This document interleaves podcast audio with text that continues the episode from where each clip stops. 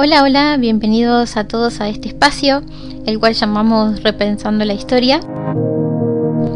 En este espacio vamos a compartir un revisionismo sobre las diferentes épocas que ha vivido nuestro país, Argentina, y cómo estos contextos sociales han forjado nuestra manera de ver, de mirar, y cómo a partir de ellos podemos repensar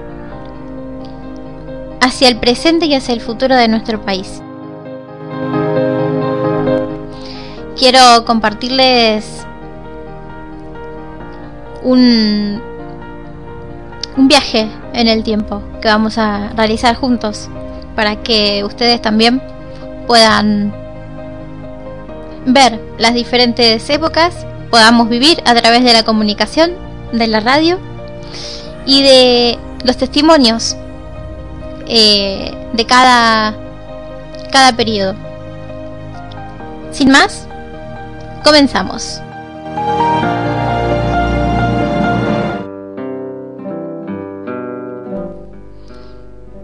Argentina, siglo XIX. En las presidencias organizadoras de Sarmiento y Avellaneda, es un país que se está gestando un país que en 1816 tuvo su independencia y que a partir de allí empezó a gestarse y empezó a transformarse. En este camino encontramos una visión, una visión que es que viene de parte de la llamada generación del 37 con Sarmiento, con Alberdi, esta visión de gobernar es poblar. Y cuando vemos esto, eh, también vemos que desde la mirada de Sarmiento tenemos dos patrones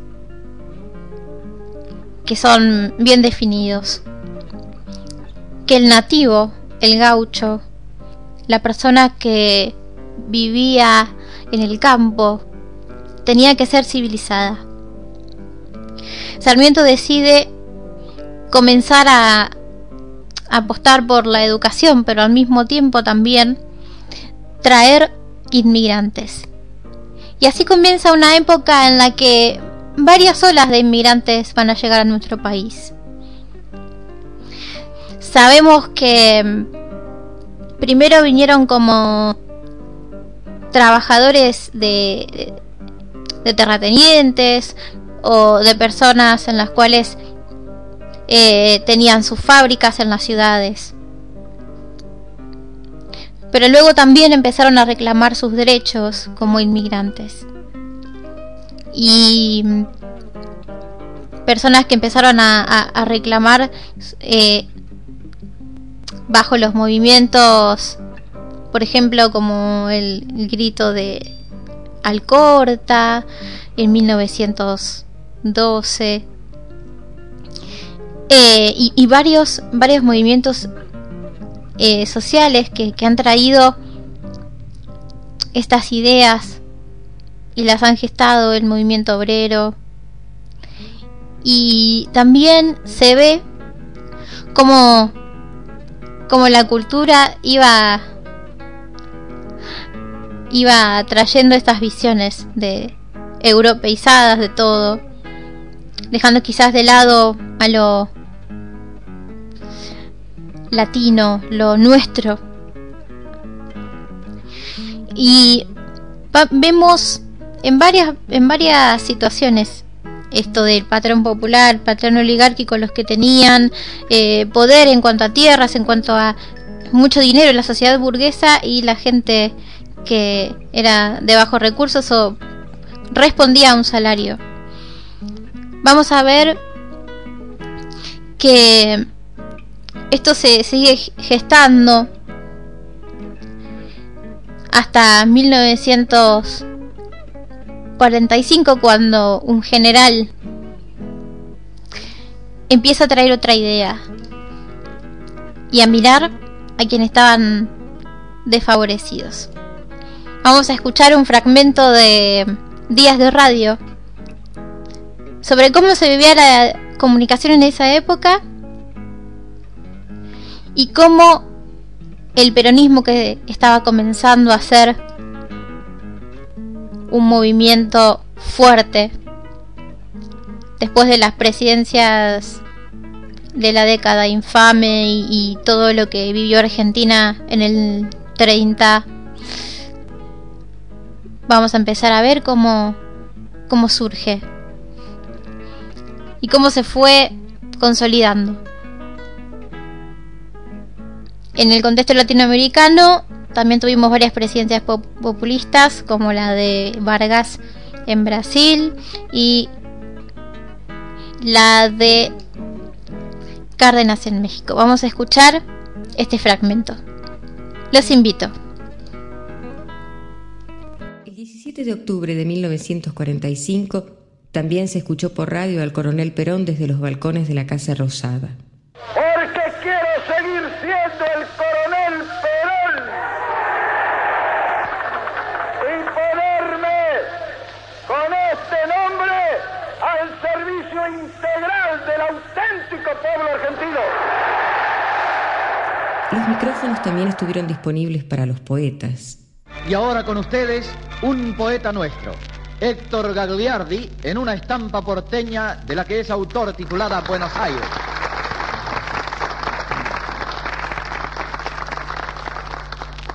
Sol de América Latina sobre el río de la Plata. Te traigo la serenata de tu gente que te admira. Por eso, con tus esquinas, con tus barrios y tus calles, te saludo, Buenos Aires, capital de mi Argentina.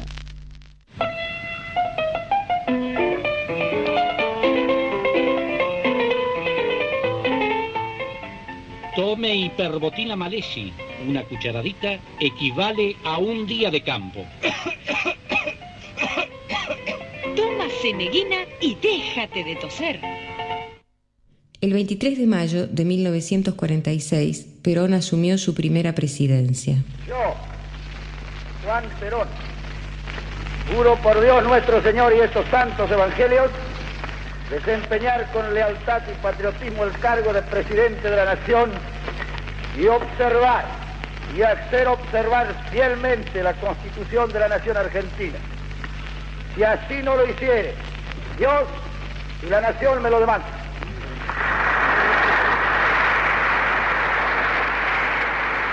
A partir de entonces, el peronismo comenzó a usar la radio como instrumento decisivo para su propaganda política. Todos saben por qué están satisfechos. El joven obrero dice a su compañera alegremente. Mira, cobré el mes de aguinaldo y desde mañana empiezan mis vacaciones pagas. Oh, esto es magnífico. La dicha llega a todos. Hay una bandada de niños que corren entre gritos alegres. ¿A dónde vas, cachito? A buscar el juguete que me toca este año. ¿Dónde es? En la oficina del correo. Vení que te dan una muñeca. ¿Qué te a los Reyes Magos? No lo sabes. ¡Evita!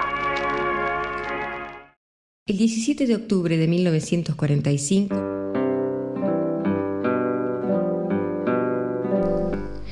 Y así pasaba este audio en el cual vimos como Juan Domingo Perón se consolidaba, se consolidaba también Evita como una de las personas que estaba más cerca de las clases más desfavorecidas. Ahí vemos también cómo el movimiento obrero tenía su reconocimiento y podían acceder a vacaciones pagas. Eh, claro que también en, ciertas partes de, del país, por ejemplo con los ferrocarriles, eh, había que afiliarse al partido. Tenían algunos enemigos eh, que, que, bueno, que tenían que ver también con, con esto de consolidarse como un, una unidad eh, con el peronismo y lo antipatria era lo que no lo que no estaba bien visto eh, por eso se considera también un poco que es muy nacionalista el, el peronismo que apoya muchísimo a lo que tiene que ver con la producción nuestra. Eh, realmente un partido que se hizo muy fuerte a lo largo de nuestra historia. Y así como fue consolidándose, también luego fue derrocado, proscripto, a partir de 1955 con la llamada Revolución Libertadora. Y luego volvió a ser aceptado cuando Perón vuelve de su exilio y en 1973 asume con su segunda esposa Isabel Martínez de Perón un gobierno y luego es derrocado por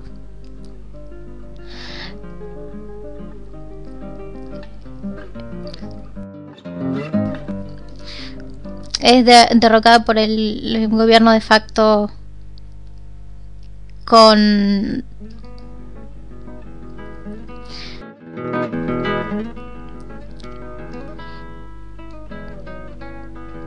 eh, en 1976 con el gobierno de Videla y con los golpes militares que, que, siguieron hasta 1983. Vamos a escuchar un poquito eh, cómo se vivía aquella época de silencio, de crueldad, porque para algunos eh, se, se, los entretenía con el fútbol, pero atrás de eso había muchísima, muchísima eh, violación de los derechos humanos y no se podía hablar en este país, eran perseguidas las personas que no comulgaban con ciertas con ciertas ideas del régimen militar. Vamos a escuchar cómo se vivía en 1978 el mundial y también el silencio de algunos de algunas personas El Mundial de Fútbol de 1978 también se escuchó por radio.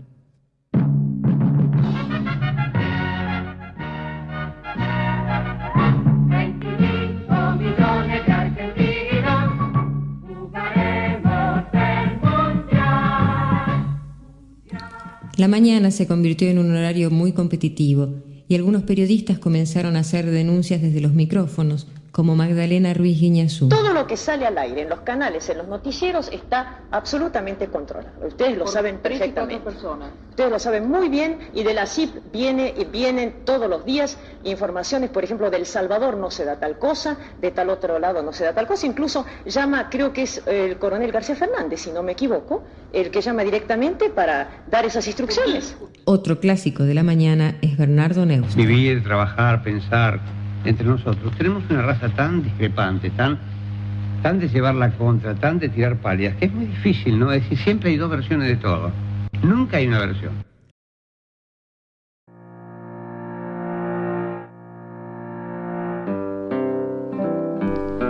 Y así vemos cómo se vivía en aquella época toda esta esta crueldad que, vivimos los argentinos, incluso la guerra de Malvinas en 1982, que este gobierno de facto, sin importar lo que, lo que sucedía con, con las torturas que se vivían, y mandó a personas, a jóvenes a las islas a pelear por nuestro país, sin insumos, sin tener la posibilidad de, de, poder ganar esa guerra, pero realmente Galtieri hizo esto para que la gente siga creyendo en el, en el régimen y sabiendo que se le estaba cayendo y que la gente pedía democracia, democracia, democracia. Vamos a escuchar cómo se vivía en 1982. Este, este momento. El Mundial de Fútbol de 1978. En 1982, el gobierno militar decide invadir las Islas Malvinas. El Hidalgo argentino, repito, el Hidalgo pueblo argentino tiende sus manos al adversario, pero no... En plena guerra, en el Mundial de España 82, jugaban Alemania e Inglaterra. Las autoridades de Radio Rivadavia prohibieron al relator Juan Carlos Morales y a sus comentaristas Julio César Calvo y Beto González mencionar el nombre de la selección inglesa.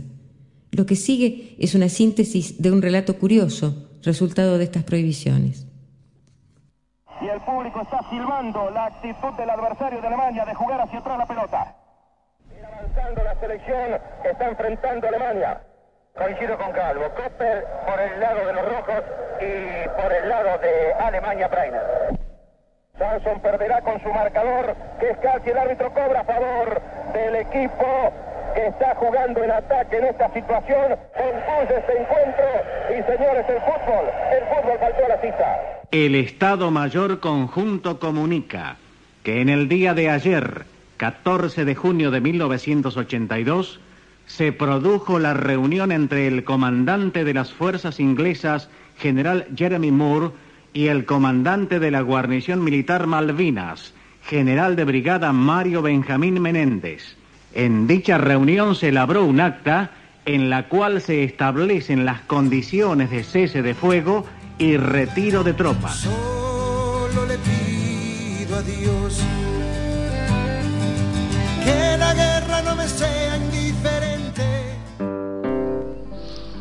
Así pasaba este, este audio, bastante conmovedor a mi ver, donde si bien las Malvinas siempre serán argentinas, eh, no, no pudimos ganar esa guerra. Y luego de este periodo en 1983 se llamó elecciones y Argentina volvió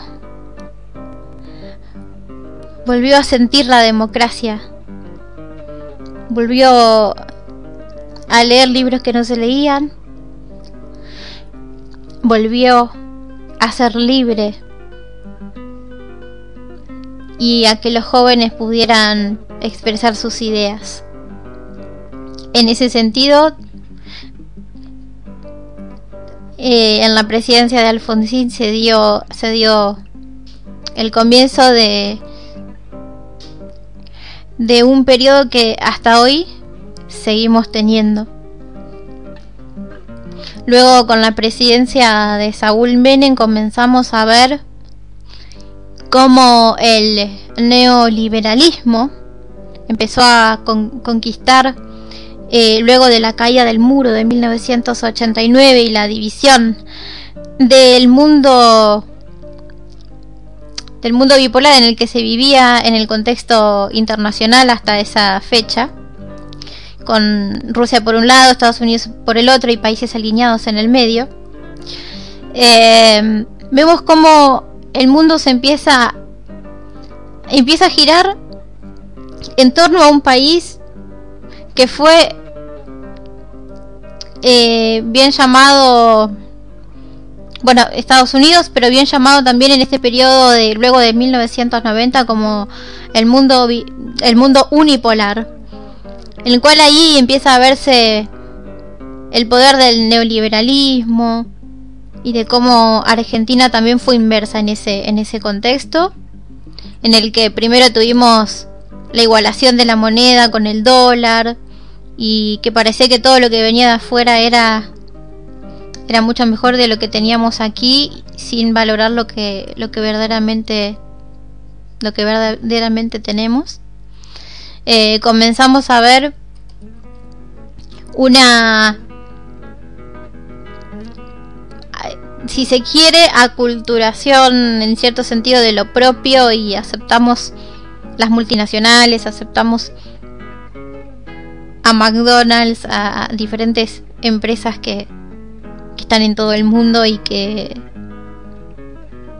y que el capitalismo las trae, ¿no? Como como para sentir que los países son importantes, pero al mismo tiempo siguiendo con la desigualdad de, de clases y de, de, personas pobres y de países en desarrollo y, de países centrales o poderosos, ¿no? Eh, em, vemos como esta llamada globalización que parece que está todo muy conectado en este mundo, en esta aldea global, con, la iniciación de, del siglo XXI, ya en el 2000, nos trae, nos trae estas cosas.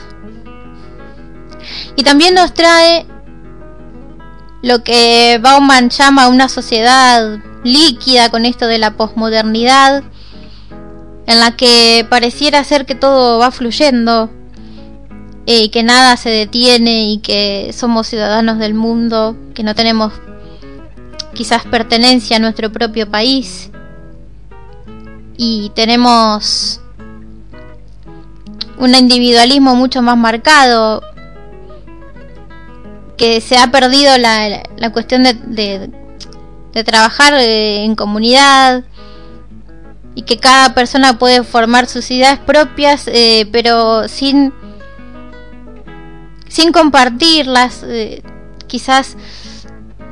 Y eso nos trae también a reflexionar un poco en lo que, cómo nos estamos viendo. También tenemos lo llamado, los conceptos de anemia, anemia estatal y anomia social. Esto de el Estado parece ser que ya no es respetado como Estado y que, que las personas como si se gobernaran a sí mismas, ¿no?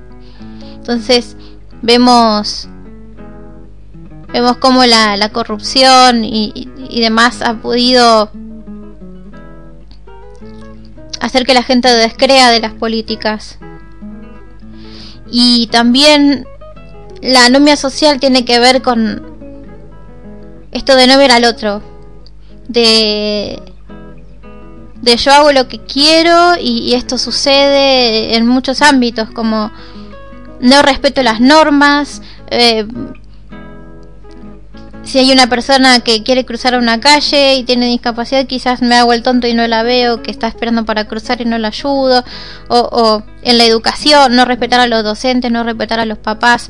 Eh, eh, los niños no, no respetan ya la institución de familia. Me parece que aquí tenemos que reflexionar un poco sobre esto, ¿no? Sobre qué queremos para hacer una Argentina mejor. Somos un país que se puede levantar y siempre ha podido ser así. Que se ha levantado ante las crisis, ante cada situación mala que nos ha ocurrido. Y creo que esto no, escapa. Y cada uno de nosotros tiene el poder de, de contribuir a un pensamiento más propio, pero al mismo tiempo amar lo que tenemos, amar a quienes a quienes tenemos, ayudar a las personas y valorar nuestra cultura, valorar lo que somos como historia.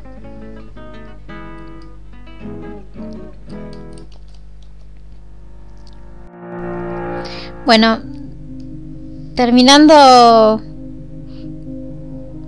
este, este audio, este este programa agradeciendo por la escucha también a todos y diciéndoles que podamos seguir compartiendo juntos para una Argentina creciente, un contexto favorable para todos, que esto es lo que en definitivamente todos queremos.